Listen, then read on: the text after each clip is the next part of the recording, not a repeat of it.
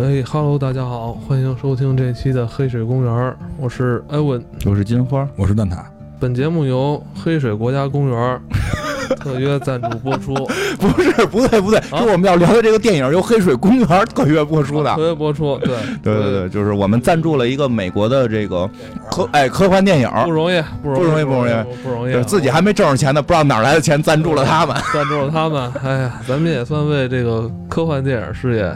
做出了贡献，做出了贡献，做出贡献不容易啊，得得到了肯定啊。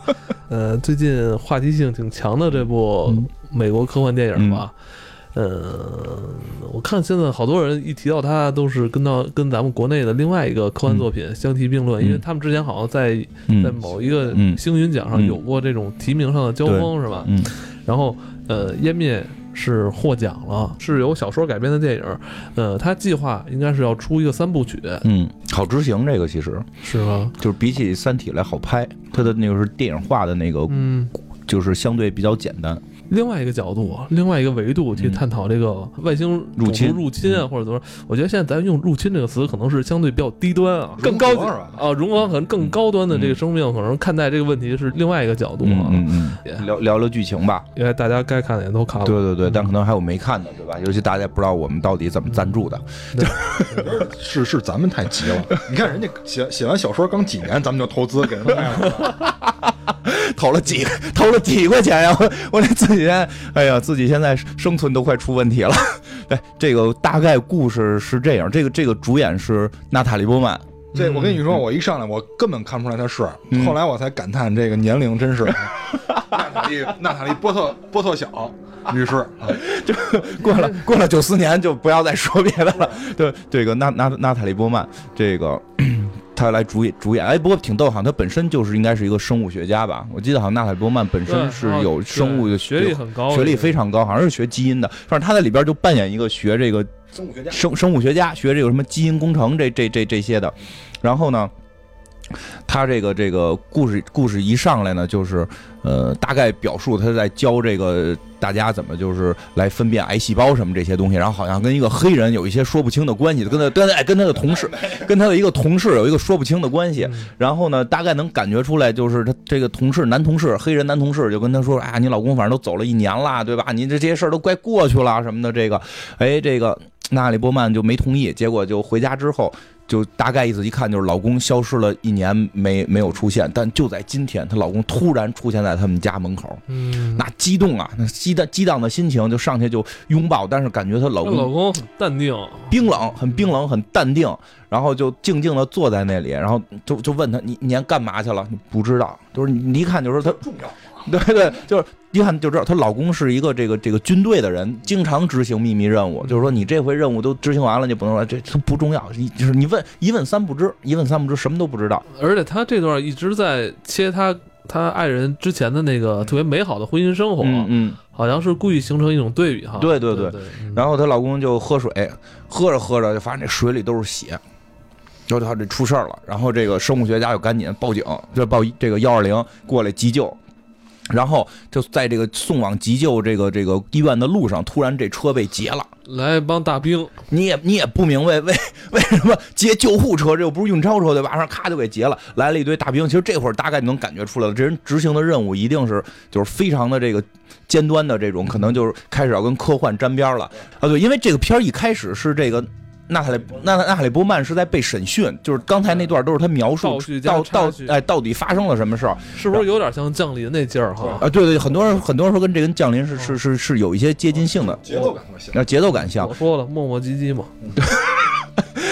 大家好像都很喜欢磨磨唧唧的片了，已经。然后呢，这纳里波曼就也被抓走了，就一块都被抓走了。抓走之后，就是这个，就是有一个来了一大姐，就跟他讲，就说的这个这个，你老公反正就执行了一个什么什么任务，就是意思就是，哎，你你也不知道怎么着，我也这纳里波曼就同意加入他们这组织了，就带你看去了。人以前好像也是当过兵什么的，就是你可以啊，就你跟我们一块行动吧。你不是现在知道你老公到底咋着了吗？来一一块看看吧。就带他到了一个地儿，一看就就是他们站在一个这个这个。观景台上的地方，他看到远方一片非常绚丽的一个光，他被一个非常绚丽的光完全罩住了。说那个地儿，就指那地儿，你看那儿了吗？说那个原先有一个外星来的东西砸到这个灯塔上了，然后这个区就开始越来越大，越来越大，越来越大。我们想调查是怎么回事，派进去的人都没出来，前后派了十二队，对，之前派了哎，全都全都没出来，全都没出来。然后包括就就是开始他们会就是在。电影一开始就是他们审讯娜塔莉波，因为他有一个倒叙的过程嘛。审讯娜塔莉波，马上也说过这个问题，就是说你就带了两周的食物，结果你进去了四个月，然后这个对吧？你你是怎么怎么生存的？然后这个就审就是这会儿这大姐就跟娜塔莉波曼，就是你你老公是进去了一年，你进去一年出来的就没人知道，因为没人出来过，所以这个事儿非常重要，他会被截获过来，我们要调查这件事儿。然后意思就是你你要不然咱们就一块进去看看吧。然后这帮人也完全不知道脑子在想什么，就就同意了。然后。他们就组成了一个四人小分队，五人，五人吗？啊，五五个人小分队，反正就就就还都是女的，组成了五个人小分队，就都是女的，就进入了这个所谓的 X 区域。到里边之后就非常梦幻。原著小说篇幅也不长，很短一短篇。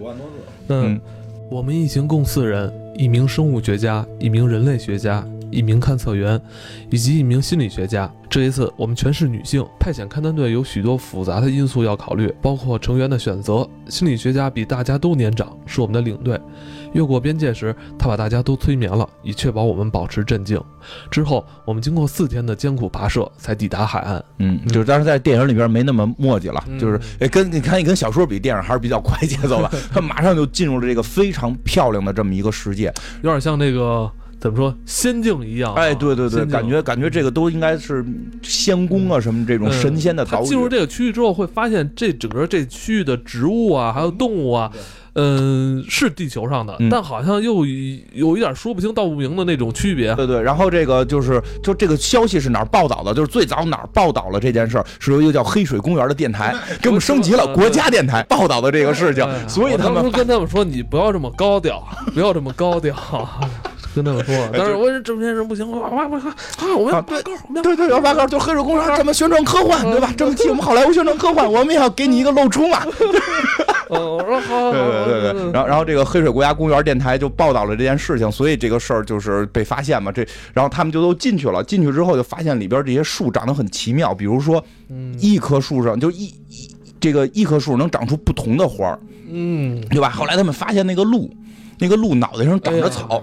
啊，对对，梅花鹿头上真长梅花，哎，那只鹿啊，真是我操，太美了，而且是双胞胎鹿，动作完全一样，两条鹿就是你感觉就是仙境，仙境，仙境。然后就这个时候突然就水里出一个大鳄鱼，然后他们拿着枪特别猛，这帮姑娘把大鳄鱼给突突死了，突死之后发现大鳄鱼也变了，大鳄鱼嘴里边长的都是鲨鱼的牙，就发现这个这个里边这些动物全都在融合。鳄鱼跟鲨鱼这个有一些基因相融合的时候，我就不太舒服了。开始，嗯，我不太，你你不太接受这种细思极恐，会不舒服。嗯，然后再后来，他们就到了一个一个一个休息室，就是因为这这里边这里边还有原来的一些设施，倒是这里边发现了一个录像带，发现录像带，然后那边是布莱尔。不是不是真他妈老老猫子布莱尔，对，里边是 老猫，然后写着老猫子布莱尔，黑水国家公园出品，是吧？哎，它里边出，它里边有盘录像带，是之前队员留下来的，然后就看了一眼，这里边就有这个女主角的老公，嗯，她爱人，她爱人，老公就在解剖，活体解剖她的一个。一个队友，其实这个意思是什么？就是要录下来，让后来的人看看我们到底发生什么了。肚子剖开之后，肚子剖开之后，他这个队友肚子里边就在蠕动，啊，在动。你感觉起来这个就不已经很不正常了啊？谁肠子会那么动？然后结果这个他们里边队员这几个队员里边就开始争执，就开始争执，就说：“操，那都是幻觉。”那都是幻，那是光影效果。我他妈以前是就是干过多少多少年的这个什么医生，我这绝对没有这种情况。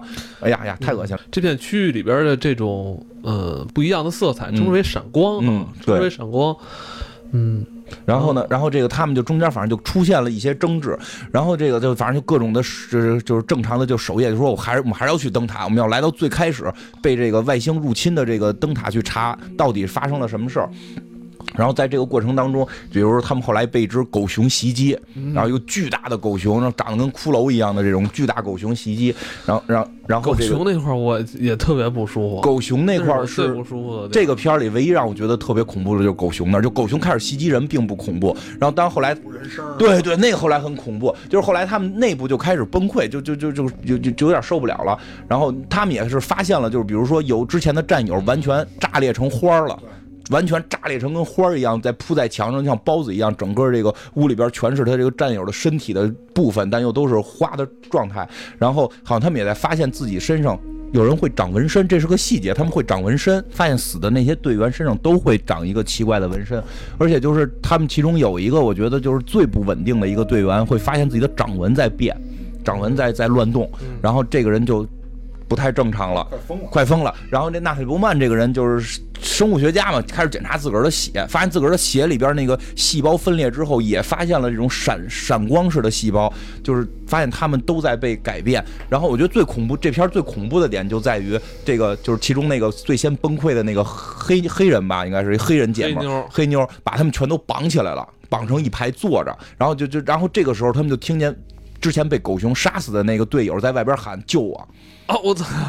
哦，那不密，那太吓人了，就特别凄惨的声音，救我！然后这黑妞拿着枪就出去了，然后这个时候就走进只熊来。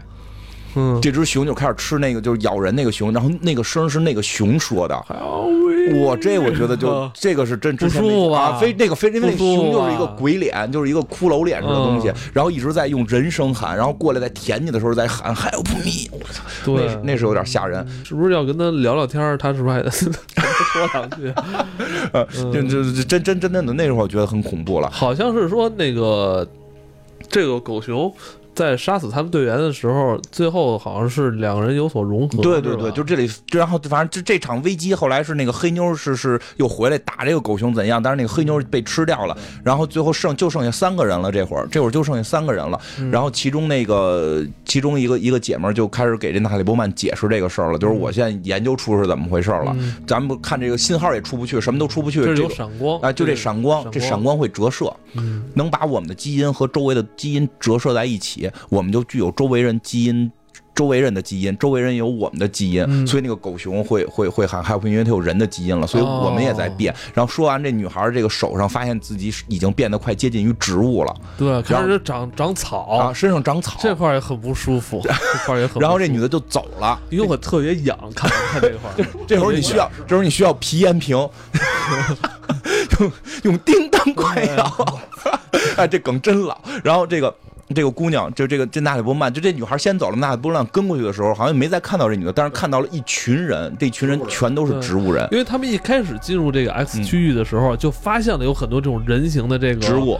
其实这东西，其实说啊，咱们都见过。国庆节的时候，我记得好像在 在很多地方都能看到。有有有有，咱们熊猫盼盼肯定，他们他们要国庆了，这地方要办国庆。一开始觉得好像是不是谁人为的？制作对对，开始没觉得，但是到这会儿就明白了。所有他们看到那些长得像人形的植物，全部都是人最后基因融合之后变成那样。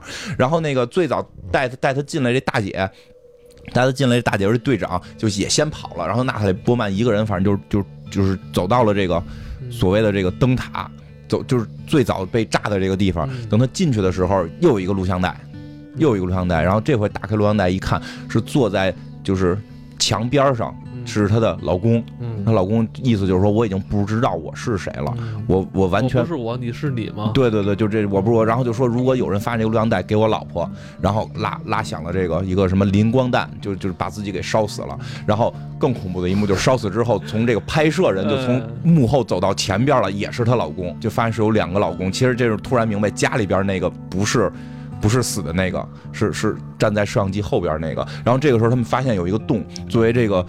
科学家的探索精神就是绝对不会在发现危险的时候赶紧回去，就 必须要钻进洞，钻进洞里。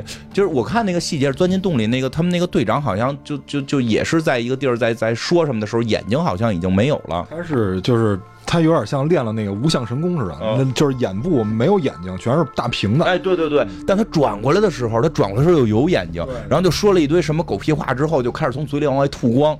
然后就发了一个全屏 A O E，然后这个女的就消失了。然后消失之后，好像就是说这些基因就重新融合出一个新人，因为有一段特别炫的特效，就是就是感觉跟一大堆没有任何形状可言，然后没有任何规律可言一团物质。然后这团物质呢，它没有什么规律，也没有什么形状，就乱七八糟的一种物质。对。然后它那个口呢，看着跟火山口似的。嗯。这个时候，女主的这个眼睛里滴出了一滴血，因为她眼睛上有一伤口，从这个。从这里滴出了一滴血，然后进入了这个一团物质里。对对对，就这个物质，我觉得长得有点像特别奇怪的花的这个样子。然后这个女主的一滴血掉进去之后，啪就出来一个人，出来一个人没有脸，还是练了无相神功。这我跟你说啊，这人是一个紧身衣变态狂。这绝对是，然后呢？对这个变态狂呢，就这个女主赶紧跑嘛，逃出去了。就逃出去，发现变态狂就就在这个灯塔的一层等着她呢。然后呢，这女主做什么，她跟着做什么，绝对变态。要不然你学他干嘛？后来女主就发现他在跟我跟我学呀，对吧？对吧？一般咱们小时候老玩这种游戏，这时候你就攮自己啊，抽自己嘴巴，看他学不学嘛。反正都学。然后女主想，我先跑，我先跑，你后学。结果发现不是这么简单。当他真想逃跑的时候，就这个玩意儿是。比他反应快，真不是一直跟他学，他一跑就给他摁到墙上，跑不了，一跑就摁墙上跑不了。最后这女主想了一招，拿了一个磷磷光弹塞到他的手里，对吧？因为他们俩能互相学嘛，塞到他手里，就在接触到他的时候，那个人就那个那个紧叫什么紧身衣变态狂就露出了真真相，也是跟女主长得一模一样，其实就是完全基因变成了他，然后。把这个磷光弹给到他手里，女主跑了，然后他被炸死了，然后整个这个啊楼都烧了，楼都楼楼都烧掉了。啊？塔。啊对塔那个塔灯塔都烧了，然后他就回来了，然后因为他这个整个这件事是他被审问的时候说的嘛，他在被审问的时候说的，然后对就问为什么其他队员都 对都没回来，反正他一面之词是这么讲的，我回来了，那个人让我给弄死了等等这些，然后最后最后这个他又问我老公呢。对吧？我老公在哪儿？我要见我老公。他说：“你老公哪哪？”他就去看他老公了。因为说，当这个塔被烧毁之后，哈，那个光就没了。对，这个这个这个事件就算结束了，他就成为了英雄。他回来要跟老公在一起了。但这会儿其实观众知道，她老公不是她老公了。她老公已经不是她老公了。她其实也知道嘛。她知道啊，但是但是后来的结尾就很奇妙，就在于她把老公，就是她老公好像一下就恢复正常，什么都知道了似的，然后两个人就抱在一起，就终于有感情的抱在一起。发现瞳孔这块，发现就是女主的瞳孔也在发生变化，她也不是她了。就这个故事基本到这儿就就大体就结束，因为中间有好多他们的个人情感的线，我们一会儿可能会聊到。电影就这么结束了，它跟小说差别很大。对，小说最后也是也没讲清楚，三部曲嘛。嗯，然后这个因为我我看这个吧，我为了跟导演达成一致。你在拍片的时候呢，说了，我拍片的时候实际上没看完小说了。我为了跟导演境界保持一致，我也没看完。其实懒得看了，这我也没看完。但就是说我扫的这几眼，他们的差距还是挺大的。因为小说它的行文风格好像更侧重于那种纪实文学性的那种东西。比如说，他对于呃前面来这个区域里面，就是这这些战友他们这些遗物的这种描述。比如说这个这个落了多高多高，然后几尺宽几尺高，完上面还有一些黑的什么蟑螂在那儿蠕动什么的，就是他在描述这些，很纪实性。然后这个电影里呢，我觉得他完全玩的是一个科技伦理根。第一呢，就是因为娜塔莉波特小，她是一个就是怎么说生物学家吧，她研究的这个细胞。他一上来，这个电影一上来，它讲细胞分裂，其实讲的是癌细胞，因为癌细胞不受那个叫什么海什么佛列什么极限分裂限制。这个这个极限实际上是我们人体细胞分裂的一个上限，因为人会有生老病死嘛。那你在生命消亡的时候，也就意味着你的细胞分裂到达了这个极限。但是癌症呢，没有这个极限，癌症可以一癌症细胞可以一直分裂下去，它可以绕过人体的免疫系统，然后搞。搞垮我们人类，比如最后有很多癌症的这种肿瘤，它会就是疏导一个自己的血管，专门为它供氧，就类似这种的。这些其实是它埋了一个伏笔。然后我他进了这个区域以后，我不知道有没有咱们听众朋友玩过那个真女神转生。如果你玩过这个，这个特别容易理解，而且那个融合你也不觉得奇怪。它其实并不是融合，这个片儿是一个完全文化的一个杂糅。它的设定非常像真女神转生，真女神转生就是在南极开了一个大黑罩子，然后谁进去谁被分分解成粒子。于是呢，全世界科学家研究出一种车，这车上带保护膜，他们进去了，发现这里边跟人类世界也是一模一样的。南极第一层是冰层，下去以后有什么购物商场，完有什么体育馆，这些乱七八糟的，我们平常都能见到东西。然后里边有一堆天使恶魔在里边打，同时这些也都能进行融合。但是这个片儿它不是完全的融合，它它有那种黄金科幻的成分在里面。比如说那个熊，我我先解答这个熊的问题。我估计很多人想问这个。我们去看这个片儿的时候，娜塔莉波特曼她去看到了她同伴的尸体，这个尸体大部分尸体都在哪儿没了？嗓子没了，那个部分是声带，也就是说这个熊它不是融合。我我个人认为啊，它不是融合，这都是瞎想的。它是一种就是。它就跟黄金科幻似的。比如说电脑，在黄金科幻的定义里是什么呢？比如电脑你算不下去了，我放一个人脑进去，你不用管我怎么跟这电脑能接上，你你也不用管我这个脑脑电波跟这个信号怎么能融合，反正我就能这么干。他熊，而且你发现这个熊只会说一句话，就是 “help me”，因为这个女性在被熊叼走的时候只说过这句话，没有再说过别的，所以这熊也只会说这句话。同时是等于这个骷髅熊把这个人的声带放到了自己的某个部位，才导致这个熊会说的话。因为它这里面说的是我们通过这个，它那闪光叫它原原文好像叫什么 shimmer，它是说通过这种闪光让我们的基因序列折射了。说白了，就是我们人之所以能长成人，除了细胞分裂以外，还必须有一个规则，让我们变成人，否则我们有可能会分裂成别的东西。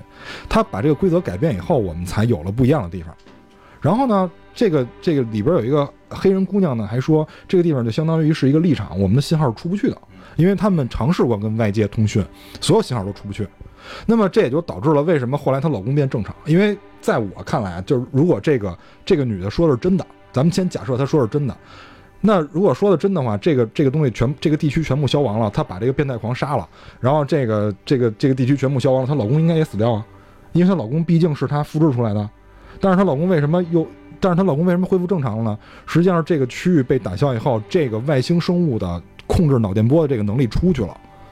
她老公之前为什么变傻不愣登的？实际上就是，他俩没法控制。是这么考虑？我我个人感觉，瞎瞎分析。我忘了小说里了还是电影里了。他就说他们并没有死，以一种另外的形态存在于这个 X 区域里边。嗯，对，我觉得是，反正我是你这个看法。因为你看，他之前有很多人不是。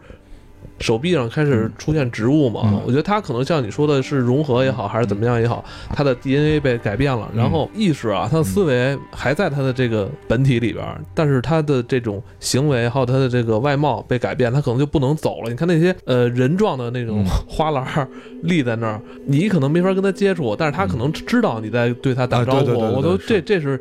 挺挺 挺吓人的点啊，包括最后那满嘴喷光，然后整个消散于他们那个灯塔里嘛。我觉得他可能也就是也不能用死这词儿，他可能就没有灭亡，他还是存在这片区域里边，只不过以另外一种这种形式的个体存活吧。就是我看完这个最后他。灯塔爆炸以后，我觉得，因为首先按这个片儿留下来悬念来说，这个外星生物肯定还存在，这是肯定的。但是呢，它存在的形式好像不是我们能理解。呃，我在想，有可能它最后消散成了这种灰尘，可能就是你，你也就在这里边，但你不是以人的这种个体。来去跟你交流，不是再跟你说 help me 了。那当你变成一个灰尘的时候，你还有自我意识，在这个区域里边，我觉得那是他妈最恐怖的。所以我觉得这个外星生物，就是咱们暂且叫它生物吧，它可能是一个能量体。这跟咱们以往看的科幻片不一样了，就是一般外星人来了，咱们得得得先干，对吧？嗯。然后像比较葛的，也就是降临那种，咱们来了得先交流。这个好像不是，这个他好像是对，他是按他自己需求来。就比如说，他可能给我们假设了一种外星人入侵的一种可能性，他没干。他是落到这儿以后呢，他按需把他就是把你把他周围变成他自己需要那个东西，嗯，所以就是他最后那个就是紧身衣变态狂，这个这个形体，这个有形的形体，很有可能是他吸收了周围的一些东西，导致他自己变成了这样。我个人的一些猜测，做饭买菜做菜似的，嗯，咱们就是那些蔬菜啊。有可能他直接拿过来，觉得哎，这不就是白菜吗？我切吧切吧，洗吧洗吧，完了我搁锅里，对吧？你跟白菜去来一个对话，我能不能吃你？行不行了？这我觉得是不是真是高于咱们？对，我觉得他他是从另一个角度在思考这个问题，因为我们之前一直聊到外星人进攻这件事儿，不管是之前的那种外星人进攻，还是像降临这种先要沟通，它依然是基于人类的思维啊。依然基于人类思维，我要打你，我要占领你，然后我我要跟你是不是沟通了，我们就不打了。还有包括再早一些科幻会说什么音乐是这个世界上就是跟能所有宇宙都可以通用的，对吧？现在听着它就扯淡，对吧？这不 打天顶星人，对吧？爱爱与音乐是可以统治宇宙，但是它是从另一个角度，可能这个世界上那种东西你都不能称之为是生物。就这种光可能不能叫是生物，可能比降临那个生物还要高级，是不是？我觉得它已经是是另一个品。对，你可以用高级这个词儿，但我觉得从另一层面讲，它不一定叫高级，不一定高级，就跟你不是一个玩意儿，它跟你根本不是，可能也不高级。对，用咱们的话，它可能也不高，它可能没思维。他他他到这块儿还跟你人类学，没有你还有思维，挺有意思。他的他可能就是一种能量体，然后就是去改变你的基因，对，有他的一种规则。对他对他有他的规则。他我觉得并不是说我需要这些人变成草对我有什么用，然后我把这些草割了之后能烧，然后烧了之后什么能能供给能量。我们有一个核心目的，我觉得没有没有这些，就跟咱们在做一盘菜似的，本来生的最后做成熟的了，但也并不是说咱们想要杀咱们杀死它。就是是咱们按照咱们的规规则在做啊，对对，你可以你可以这么理解，改变了它。对，你可以这么理解，就是我们对菜的这个这个这个方式，因为菜的逻辑是理解不了我们到底要干嘛。我就是一颗菜，我那个 生出来之后是吧？我到秋天我可能腐败了，还是对对，但但现在可能就是菜来进攻人了。菜来菜菜认为就是我们把你都变成菜是对你好，我觉得他的思路是这样，就是这个是一个美好的世界，因为我觉得他如果想把这个东西对对对描绘的很恐怖是非常简单的，但是他把这个世界描绘的很美好，很美好。我觉得可能那些树人并不痛苦，他们不用再去挣养老金了，他们可能也没有 抑郁症了。对，因为我我也想到这一点，就是。当你魂 用咱们话讲魂飞魄散的时候，消散在这个区域里的时候，那你就跟这个自然里边就是融为一体了。对啊，我可能变成就是一种永恒的生命体。对啊，我在没有说什么人类的出生衰老这个过程，我就一直是变成一个灰尘也好，或者怎么样也好，我就对啊，因为它基本还是 DNA，我觉得倒不至于到灰尘层面，就是我觉得是可以。你想这个光如果照满了全世界，将会成什 将会成为什么样？那就是你的愿望啊，洒向人间都是爱啊。你中有我，我中有你，对吧？人字一撇一捺，就是一个互相搭建嘛，互相依靠嘛，对不对？就变成了你中有我，我中有你。我觉得他这个真的是一个很很奇妙的思路，不是要进攻你，就是要进攻你，他就是为了让我们生活变得更美好。对，所以这就有一个伦理的问题。那比如说他把我们变成那样，然后我们还是我们吗？对吧？这就是他要讨论的问题。就是就是他从更高级的角度去考虑，就是你人类是想保持自己的独立性，你人类要。一定要保持自己独立性，但是可能在外星的这种能量场面前，这些东西不重要。你没有正经释放，因为我觉得特别逗的是，这个片儿有有些非常明显的，就是比如说他们那个光，就是最早原发地是灯塔，说很多作品里边灯塔都会作为明显的就是指引，指引方向，指引方向。它不得就我觉得是有一定暗示，这个没准是一个。美好的方向人人的方，但我我觉得并不是说作者说的人类要变成这样，但是他用这个去隐喻去我们让我们思考，因为还很重要的一条就是这几这几个货去到这个区里的这几个货不是什么，就是他们在自我死亡，因为那个娜塔莉波曼这个角色一直在问，去去追问这个队长，就是说我老公为什么疯了要参加这个项目。对吧？因为这就是他这里边不停的在倒叙的另一件事，就是娜塔莉波曼跟那个黑人大哥同事是出轨的。是出轨的，对吧？贪图贪图黑人大哥，对，但是但对，但是娜塔莉波曼在后来又觉得这件事不对，我不应该就是说老公老不在家，然后我这个性生活不美满，我就贪图大哥。然后呢，但但是这件事是被她老公发现了，所以老公发现知道，这老公可能得自责吧，就是我我这让媳妇守活寡，我我确实自己有问题，这个满足不了人家，那我就选择自我毁灭吧。所以她老公是一种自杀性质的参加了这个。这个组织，那其实娜塔莉波曼就因为这个出轨问题，包括她老公后来傻掉的这个问题，她也在追求自我毁灭。好像是他们那个队长还是谁是癌症吧？其他队员好像都有点问题。他这个带着问题来的。对他为什么叫湮灭嘛？就是每一个队员都不完整。队长是癌症患者，完了还有就是跟自己子女关系非常不好的，还有那个有丧子之之痛的。因为这个里边他有很多。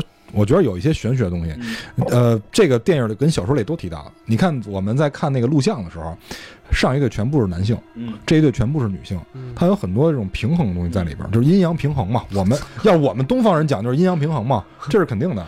而且我觉得他这里边，他既然想把这个世界拍的美好，那一定是平衡的，阴阳也是一种平衡。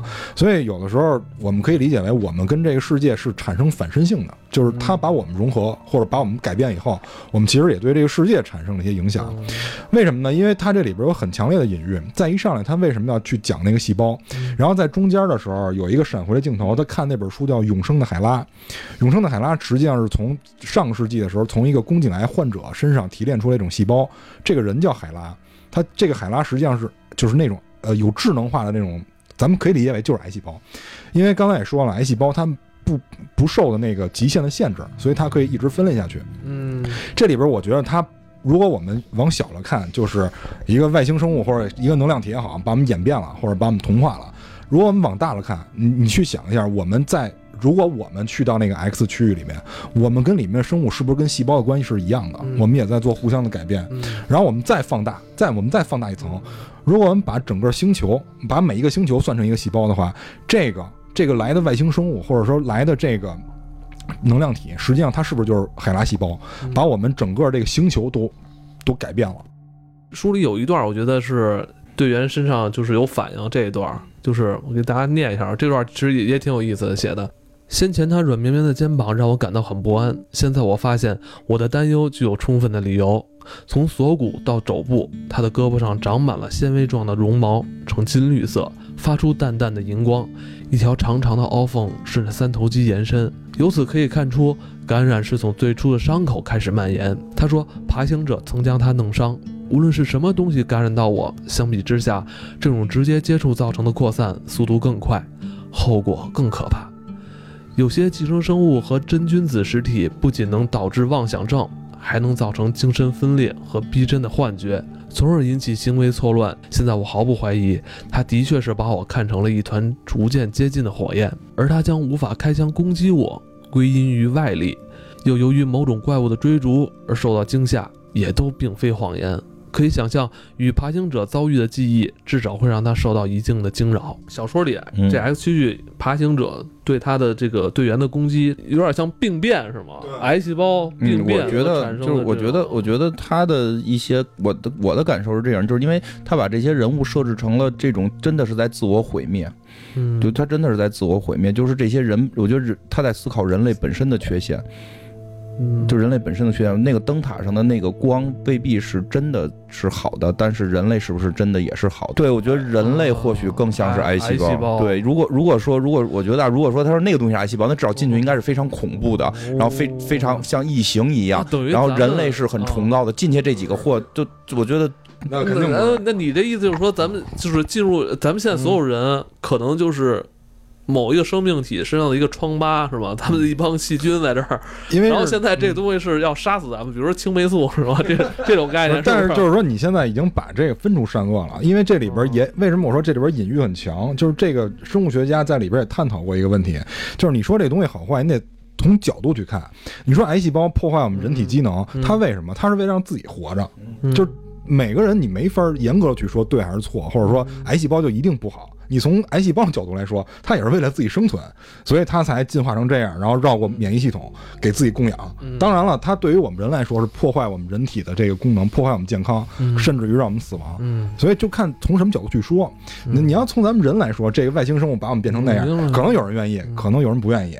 但是你从那个 但说但有理嘛，对啊，金说金有理，对。啊所以你要从那个能量体的角度去说，人可能还人家可能还想为生存呢，对吧？说没有你们这我活不下去了。我能量体没有。生存，因为我觉得就是人类确实太像癌细胞了。因为在美国好多会有这种隐喻，就是人类是病毒，因为因为它对于整个没他妈什么好的。对对对，就是就是一个蓝色的大星球，上面都是愤怒的人。对 对，我觉得会有这方面隐喻。你说你又不能完成什么光合作用，对不对？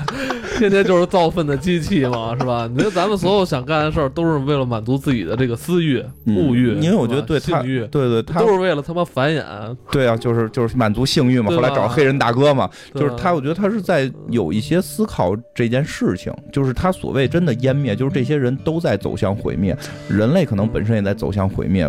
是，但不太确定，就是未来他的故事会怎么发展了。但至少还有一点，他们经常会提到，就是最后回来的那个人是谁？因为整个故事是娜塔莉波曼这个人在给一个，在给在给别人讲的，是他讲述，他是个讲述者，所以很多人会去疑问，出来的那个是不是娜塔莉波曼，还是说出来的那个是他的复制人的外星人？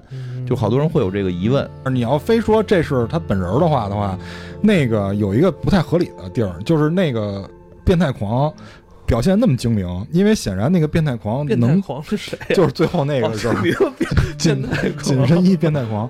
我觉得他，你想，如果娜塔莉波特曼逃跑的时候，他都能预知到，或者说比他反应快，那他把雷给他的时候，他应该有这种预感，因为毕竟这个雷他看过一次爆炸能把人烧死。这是这是第一个不合理的地儿。第二个不合理的地儿呢，就是他把自己引爆了以后，就那个雷爆炸了以后，他自己已经在燃烧了。他摸那哥们儿干嘛？他为什么要摸那哥们儿的骨头？哦，所以我觉得是娜塔莉波特曼把自己毁了，因为她自己跟那个她老公是有感情的，所以才去摸的那个骨头，表示一个临终的离别，然后最后就是玉石俱焚，把那个老巢给炸了。这我个人感觉，我我，但是我在看小说的时候有一段话，他他妈提到梦这事儿，我心里咯噔一下。来 X 区域之前，我从不做梦，至少我从不记得自己的梦境。我丈夫觉得很奇怪，有一次他对我说。这大概意味着我活在一个连续的梦境里，从不醒来。我不知他是否在开玩笑，毕竟他自己也曾被一个噩梦折磨了很多年，受到其深刻的影响。直到他发现那原来是个假象，彻底将其驱散。就没准为了后几集找这梗。对，他在小说后后半段突然就是有了这么一段回忆，就是他从来不做梦这个事儿。后来就开始，还她丈夫就说你可能一直在做一个连续的梦。我操，我就特怕这种这种。埋伏，你知道吗？这种他妈铺垫，你没准儿，没准儿后两集就来一下，然后你这一直在。然后剧情不连贯，可以来一下。对对，他留这个梗是为了以后实在编不下去再再说，因为因为其实他这个写作其实感觉好像就是因为后几部，我觉得他怎么写都没想好呢。他他还是在在这个连续创作的过程当中，就先给自己留几条后路吧。嗯，故事也好，电影也好，它的核心不在于说的这个故事性的起伏，其实故事性非常的常规，而真的是在于。最一开始的那个科幻核心的那个设定，在那个设定上，就是外星人的就不，我觉得不能叫外星人了，就是另一种对于人类的改变，而且对这个的思考，就就我真觉得是这样，它并不是一个一一味的所谓的进攻。电影去表现这件事儿，可能作者就是原作者不知道，因为导演也没看完原作者。但是我们从电影上来看，非常明显的表表达就是，作为这个导演，他并没有明确的认为这件事儿是个坏事儿，因为他有非常简单的方法让所有人。通过画面语言认知，这是个坏事，就是按普罗米修斯这来黑水，黑色的大妖怪，然后那个就是就是这种分解肮脏。普罗米修斯异形那个让你看完就是负面的，对对对。X 区域里边是美好的，对，是中性，至少是中性的。对，你看那些鹿是吧，多美，多么美。嗯，看那个鳄鱼是吧，都就更无敌了。对，你看那些树人，对，说看那些树人，那那你那你要变成树人，你愿意吗？不是这个事儿是这样，就是。就是因为其实这个思考是有的，就像那个袁振侠里边他们就也提到过，你作为人你绝不愿意，但当当你变成那个的时候，你不一定不愿意。就你可能你真成为数的时候，你会非常快乐。这就因为这个思路。这个这是一个哲学层面的一个一个思辨，从庄周的时候就留下“子非鱼焉知鱼之乐”，对吧？“子非我焉知我不知鱼之乐”，就就这一套，对吧？但是我觉得他们忽略一前提，那鱼一上来就是鱼啊，那么我一上来是人，为什么我要变成树啊？就是你只是不想转变，但你无法确定转变之后是否快乐。其实这个是他，我觉得这个是他要表达的一个东西，就是你不确定这个转变之后你是否快乐，但这个转变一定是是是你不愿意看到的。转变之后。的未知是一种自我保护吧，嗯，不然感觉到可能湮灭也指的就是这次转变。如果你的转变就可能就是一次湮灭，湮灭之后你或许就变成了能量，你可能你你从一个物质变成能量，你一种不不一样的一种快乐。因为我一直在思考这个问题，怎么融合在这个区域里头？它是不是它自我意识还继续存在着？就可能没，我突然想起来，就《宫壳》里二里边好像那个动画动漫的那个电影版里边那个二好像提到过一次吧，就是就是。素子不是已经上传到整个网络了吗？然后后来他那个巴特还问他，就是你能告诉你现在快乐吗？然后好像那个应应该是功课啊，我记得功课回答是快乐这个词儿，好像我已经很久没有没有没有，就是怎么还有这种原始的情绪？就快乐，这太原始的这个情绪，我们为什么要需要这种东西？就这种感觉，更多的他们会出现一些。更加中性的一些快乐，对应的就是不快乐或苦闷嘛，不偏不倚的，不偏不倚的这种。对，那你说那个那个那那叫什么？魏老师也提到过，魏斯理魏老师也讲过这个魏渗出的，没有没有，那个魏斯理说过这事儿，就是他有一回烧炭，就是有一块炭晶，那块炭晶能说话，但是他那个说话不是出声，是跟你意识交流，就是说白了就是那个有人的意识波。就是被封在了这块碳里，我觉得可能跟如果以后我们变成树的话，可能我们的意识波会存在那里。因为之前我也想过这个咱们跟就是植物的关系，因为咱们需要养分嘛，然后这个氧气很多是从植物里来的嘛，光合作用对吧？然后呢，我就在想，那你看是是不是我们在依靠这个植物在活？比如说我们吃一些菜什么的，不也都是植物嘛，对吧？啊。然后呢，等于是植物在给我们供养。但是我后来反过来我一想，那如果咱们是树呢？咱们实际上在饲养人，然后等人死了以后呢，养分都归我们，对吧？就是人 你们死了以后，你们埋在地底下，养分不还是归我们吗？咱们对于他们来说不是刚需啊。就刚才说这些，我一直在想，是不是咱们人类对这个大自然，好像是也没有什么直接贡献吧？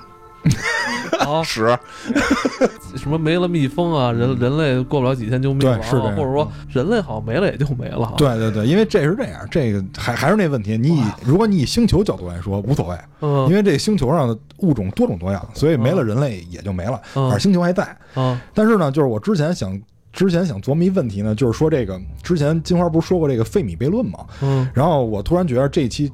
可能聊这个更合适一点，因为我觉得这还是一外星人，甭管他是能量体还是什么的，反正他肯定不是地球本地土生土长，肯定是从外外部来的。所以就我就在想这件事儿：如果我们真的发现外星人了，是不是好事儿？比如像这个外星人，如果我们从镜头语言来说，给我给给我们带来一个很美好的世界，但如果我们真的发现了，是不是真的跟电影里描述的一样，一定是开开战，或者一定是变得更好？我觉得都够呛。为什么呢？因为费米悖论里提到了就关于这个大过滤线的问题。其实这个，我们从无机物变成有机物这个过程是非常复杂的，而且非常非常的具有偶然性。也就是说，一开始的时候，这个星球上都是无机物，因为我们也在派不同的飞船去其他星球上探索嘛。咱们去别的星球上不也经过一些探索嘛？不是也没发现什么高智商生物嘛？对吧？就是大部分不都是无机物嘛？然后无机物变成有机物本身就是一个很偶然的过程。那有机物再变成细胞又是一个很偶然的过程。反正现在有一个说法，就是说当时是两个，有一个狩猎细胞吞噬了另外一个细胞，然后它俩变成一个共存关系。就是这个在体内的在体内的细胞变成了那个狩猎细胞的线粒体，所以导致我们的进化是有遗传性的。然后因为线粒体控制我们的这个遗传性嘛，然后导致我们进化成多细胞，然后进化成人类，然后有了很高的智商，然后让我们变成了星球的主宰。所以首先，这个从无机物变成高智商生物本身就是一个很偶然的过程。所以你找不到高智商生物很正常。万一你找到了，万一你找到了，说明一个问题，就是。表示我们有可能还没过大过滤线呢，就是大过滤线有可能在我们前面，而且谁也没规定大过滤线就一定是一条，嗯，这是一最大的问题。如果我们找不到，说明我们可能已经过了大过滤线了，我们未来可能不太会自我毁灭。当然现在看够呛啊。那如果我们找到了，说明大过滤线在我们前面的概率更高，嗯，就导致我们很有可能在某一个阶段根本过不去，我们也会灭亡。我觉得这个电影也探讨了这方面的问题，就是这个下来这东西是不是就是大过滤线的一种，把我们全部都同化成别的，或者把我们这个基因人觉得我们这基因不好，然后把你基因一折射，哎，变成别的。因为他们后来的那个纹身，就是一上来的时候，这个女性上面是没有纹身的，她是在经历过一系列的事儿以后，然后这个本尼迪克特王。问他这个问题的时候，就是一上来那个胖子问他这个问题的时候，他胳膊上是有纹身的。这个纹身就是莫比斯环，就是在宗教里，这个无就不是光在宗教里是无限啊，数学上也是无限。宗教里有的人说这个是跟这个宇宙诞生时候那个初始的那种级，什么元始天尊那种级别的一个一个东西。这个叫衔尾蛇，这个纹身叫衔尾蛇，是很有宗教色彩的东西。就是说这个东西它代表的是一种完美的生命体。所以很有可能这个东西也是一个隐喻，但是后来我发现有一个 bug，就是她老公身上好像没有这个东西，这块我不太理解，好像没有，因为她老公一开始穿着长袖衣服，后来虽然穿着短袖衣服，但是他一直捂着这胳膊，后来回来那个我看不见那个那个那个角度，所以我不能确认她老公身上有没有，但是从露出的角度来看是没有的。后来我我也在琢磨，为什么你把人两口子都给转化了是吧？人是不是可能也考虑这个？阴阳平衡的问题，要完美就多完美，是不是？反正我觉得这东西他妈的想着挺瘆得慌的。我反正不想变成树，我也不想没有那些嗯。来金子，我觉得就变了，可能就变了吧。嗯，那就不能那什么了。不是这那会儿到那不是就真的到那了，到那会儿你可能就没有这些欲望了。就这个是关键，就因为你现在有欲望，我觉得这个就可能。就就你能能能不能参透，就是能不能参透？但我我我我不会，就如果说我遇到这种事儿，我不会刻意去改变，因为我我我是袁振侠心态，我这个世世俗的事儿还没玩够呢。这个我也不是悉达多的太子，从小就弄了一堆妞生仨孩子这种这种人，对吧？我我也我也不是什么这种从小爸爸小目标一个亿，我可能是那种人的话，我可能现在就真的我参透，说来这么一玩意儿，我就赶紧进去变成树，对吧？我现在还要过一些很世俗的事情，但是说如果。果这件事儿来了呢？就就来了，就如果这事儿来了，就就现在眼看啊，这个这光已经到我身上了，我可能也不恐惧，我也不恐惧，我就迎接我的新形态。我觉得这种也是一种解脱，对不对？我我觉得是，我觉得到了那个新形态，我可能就没有那个欲望了。有多少钱无所谓，然后？钱，然后性，这都都没有都没有欲望。我的可能欲望就是阳光，然后我给你们制造制造氧气，对吧？对吧？对吧？就是你你你你你知道，就是其实快乐这个事儿很逗。你快乐就代表你有不快乐，因为你快乐之后肯定就是不快乐。对，但如果你没有快乐，可能你也就没有。对，所以我在想，就是说这快乐不快乐这词儿，可能就是咱们这个维度里边还比较低级的一种情绪。对对对，情绪不管是乐观情绪也好，还是这种悲观情绪也好，其实都是在干扰你，是不是？就是因为感感觉这种东西其实是一种负担。因为有些事儿就是再往多了想，其实很奇妙，就是情绪是不是是一种病？就是你就是我之前我们也是闹情绪吧？不是，就是本身人拥有情绪这个行为是不是算是一种疾病？人为什么要有情绪？其实人要有情绪都是跟进化有关，都是跟都是跟你要繁衍有关，对吧？你需要这些情绪，你人为什么要疼？人完全可以进化成不疼。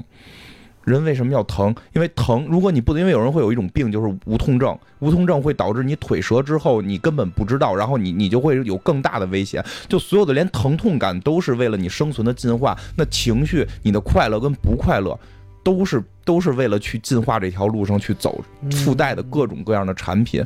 那是不是本身它这个东西，如果你到了一个更高的生命形态的时候，这些情绪真的可能就不重要了。再有一个就是。我们是不是跟很多东西在融合？就刚才蛋塔说那个线粒体也是，就是我们的每个细胞里边有一个非自己的 DNA，是线粒体 DNA，好像是叫 RNA 什么，就记不太清了。你上学学的，就你你你本身就是一个融合态，你本身就是一个融合态的生物。包括，哎，你就在想是不是水是毒药？如果就是说，是不是我们中每一个人都中了一种病毒？是是。之前谁说的？就我，我昨儿跟你说的。就我们会不会中了？我们是不是我们的祖先中了一种？本来你应该能活一万岁，对，是不是你天天喝 H2O？对对对，就变只能活七十岁。对，会不会是这样？但是我们这个病毒是，如果不喝这个 H H2O，我马上就死。你你就没准祖上就真的是跟亚当夏娃一千岁，但是他中了一个病毒。您说您您活那么多岁，这地球的房价不得更高啊？对，我中了一个病毒，然后这个病毒就是导致我马上要死，但是但是我得摄取水，我要必须不停的摄取水，但水会导致我的生命下降。就就会不会有这些这些东西氧化？最最奇妙，人其实到后边就是在抗抗氧化，但你又不能缺氧，就很奇妙。我觉得这这个这个。因为好像据说龙虾是可以无限活的，我我听说我听说就是龙虾的寿命会极长，基本上是死于被捕食。海底大龙虾，大龙虾是吧？对对，它因为它会别的鱼吃，就是它的生命力非常强。据说是由于它通过换壳什么的。我听说的啊，我我说的不一定对，但就是说它本身的细胞非常不容易衰老，因为最奇妙的是人的细胞控制着你的死，人的细胞你本身你生出来的你的本体就需要你在一定岁数死亡的，它完全有能力不死，你的生命本身就有能力不死，但是你的细胞需要你死，你的基因需要你死，这个是你，但是人人本身的意志又希望一直活，就很矛盾。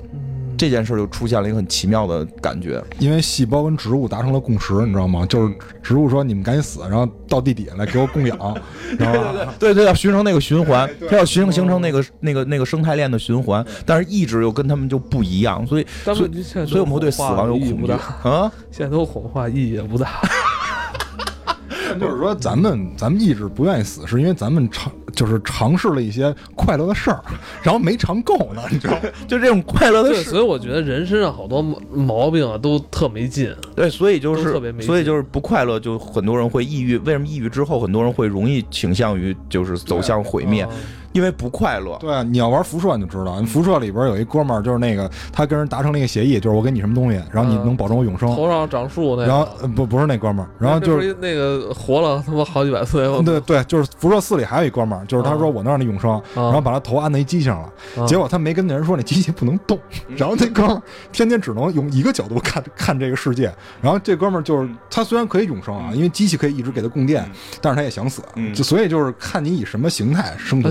这是一脑筋急转弯，你这个 对，其实就是这个意思，就是就是就是你你会发现，就是因为这些情绪的出现，让我们有了变化。就是我觉得看这个片儿，我后来就在思考，因为这里边的这些人都是负面情绪，就是进去的人都是负面情绪，在企图执行自杀任务，走向毁灭，而那里边又那么美好，就嗯就会让我有一些奇怪的思考。但是但是话说回来，我我我现在依然是袁振霞心态，我还是要享受我的世俗生活，这个这个是这样。嗯，小说结尾后边的开放性特别大，那个跟电影还不一样。电影我觉得相对是一个结局吧，对，或者说在呃人物的去向上都给大家一个结果，告诉他们都在哪儿，是这样。但是小说没有，小说也没说清楚，继续去寻找了，因为还有下文嘛。反正，我看到一种有趣的说法，就是说这个心理学家，就是他们这个年长的那个队长，说这个年长队长是帮助那个外星人的。就我听到一个有趣的说法啊，这个我没坐实，就是说因为什么呢？因为在电影最后，在照到灯塔的时候，前面放着一堆尸骨，嗯，这堆尸骨呢是摆的非常整齐的，嗯，然后后来我也分析了一下，嗯，确实有可能，就是说这个尸骨应该不是那个紧身衣变态狂摆的，因为你看，如果是紧身衣变态狂狂摆的话，他娜塔莉波特曼的丈夫的尸骨他没他没管，如果他真的想把这摆的很整齐，他应该把所有的尸骨全摆出来。但是那个男的却尸骨却一直在那儿，所以他们说这个心理学家实际上是帮助这个外星生物去找适合他的复制体的。然后这个老太太呢又是癌症患者，她一开始她比娜塔莉波特曼先被同化，因为你看她没有眼嘛，她刚一进去时候没有眼，但是可能是因为外星生物发现了她体内有癌症，不是一个不是一个完美的个体，所以她需要寻找一个完美的个体，就把波特曼复制了。就就我只听到这么一说法，我觉得这个是非常有可能的，这个非常有可能，因为我觉得那个大姐就是像我一样看透了，她不想活，然后也不让别人活，这不是不让别人活，他觉得这可能是一个更快乐的方式，不叫快乐了，就是脱离了快乐与不快乐这种低级情绪的一个方式。但是他把人弄自杀了，没自杀，没自杀，这就是同化，同化了，就把他们都同化了。我觉得那个大姐是那个我，我觉得那个大姐就是那尸骨应该是他码的，而且他就在最后在那个那个地道里边，应该有一种就是感觉在拜神的那种那种情绪。我觉得那个是真的。我觉得因为他真的已经得癌症，他知道要自己要死了，在这种情况下，你会不停的笼罩着非常负面的情绪。他在这个时候突然感觉到了，这是。我觉得不是他变快乐了，而他变解脱了。哎，不，就突然说到这儿，就还是还是还是就这个，我们还是应该情绪再再再积极一点吧，情绪再积极一点。我我不说了，还是你们说吧。我怎么觉得情绪那么不积极呢？我挺好奇，就是小说最后，如果他写第二集的话，这个故事该怎么发展？因为我我给大家念一下这个小说最后的结尾吧。嗯，面对眼前的种种状况，我心中最后一丝想要了解一切、知悉一切的炽烈愿望也被掐灭。同时，我也明白，光亮感不会就此放过我。它才刚刚开始，而依靠不断自残来维持人体特征似乎不太值得。第十三期勘探队来到大本营时，我应该已经不在了。他们是否已经看到我？他们能看到我吗？我是会引入环境，还是在芦苇丛中看着其他勘探者目瞪口呆、难以置信的表情？我会不会意识到哪里不太对劲？我打算趁现在还来得及，继续深入 X 区域，走得越远越好。我会依照丈夫走过的路线，沿着海岸线北上，甚至越过那座岛屿。我不相信我能找到他，也不需要找到他，但我想看一看他见过的景象。我想近距离感受到他，就像在同一间屋子里。说实话，我无法排除一种感觉，仿佛他仍在此地，哪怕已完全转变其他形态。在海豚的眼里，在苔藓的触感中，各到各处，无所不及。若是运气好，我甚至会在荒凉的海滩边上发现一条弃置的小船，并观察到后续事态的痕迹。即使考虑到我所了解的状况，仅仅如此也能令我心满意足。我将独自完成这趟旅程，而你得留在此处，不要跟来。我已遥遥领先，而且行进迅速，你赶不上。每次都有我这样的人吗？当其他人死后，替他们葬尸，然后在悲叹中继续前进。我是第十一期和第十二期勘探队合在一起最后的遇难者。我不会回家。最后的结尾很诗意，嗯，而且在这种很诗意的这种句子里边，你还能看到一些故事的发展，嗯，就他真的是想到了，呃，他有可能会在最终在这个 X 区域里边，就是像咱们说的，他消散成为另外一种形态，然后他还在那种形态里边去观测下一期来的这勘探队员，然后他会他会思考这个，我觉得很有很有禅意。还说嘛，每次都有我这样的人吗？当其他人死后，替他们裹尸，然后在悲叹中继续前进。我是第十一和第十二期勘探队合在一起最后的一名遇难者。我不会回家。嗯，我觉得操，这挺牛逼的。还我不会回家。I know the come back 什么后，操，就是，所以我觉得他最后呃很有禅意，而且你会在他的这个视角里边突然感觉到，就是其实好像现在一些更就是新的这些成功的科幻作品，越来越有东方文化思想在里边，不管是说降临那个非常明确有东方文化的一些感受，包括这个这个这个作品，其实我觉得就是有禅意，就是有佛教的很多思维，就是大彻大悟之后，你没有情绪，没有没有就是见生老人人出四门见生老。病死这件事儿没有了，我们可能在苔藓里，我们可能在什么海豚的眼里，我在灰尘里，就一一沙一沙一世界，一花一天堂。这这这什么佛系外星人？这个美妙植物里是它的一颗花粉，我操，这是一个多么美美丽的事情。对啊，突然我觉得其实，嗯，你就是那个生殖器那个，对对对，真真的就是。是有一个太平歌词，还是有一个什么 讲讲讲到就不是就是就是装 装装骷髅炭嘛？那骷髅炭嘛，就是就是那个故事，其实就是庄子有一天捡捡着一个骷骷髅吧，还是说说什么时候我一大葫芦。我看你那么可怜，我能用我的葫芦把你给复活，然后那骷髅吓跑了。骷髅说：“我操，活着太痛苦，我操，死着你不知多逍遥。”但是人在走到死那一步的时候，永远是恐惧的。嗯，所以它这个等于整个这个区域实际上就是一个形态转变的一个隔离带，相当于对吧？我进去还出来就是完全两种不同的形态，就就就佛系了，就 就佛系了。可以可以可以，佛系外星人，我觉得这个很棒，而且确实这个。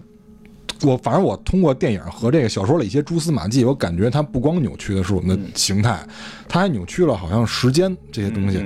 因为在那个小说里提到，她丈夫的那个日记写了，他们走了十天，走了上百里都没有到海边，所以时间跟空间好像都被这个区域扭曲了。对对对，因为就是他两周的干粮出来是四个月嘛，因为这个也跟佛教可能有关，就是天上一天，地上多少年？别看过咱们的《西游记》，看过《西游记》，《西游记》，孙悟空在天上闹，对吧？他们来说，你再闹，你师傅那小和尚那都生出来了。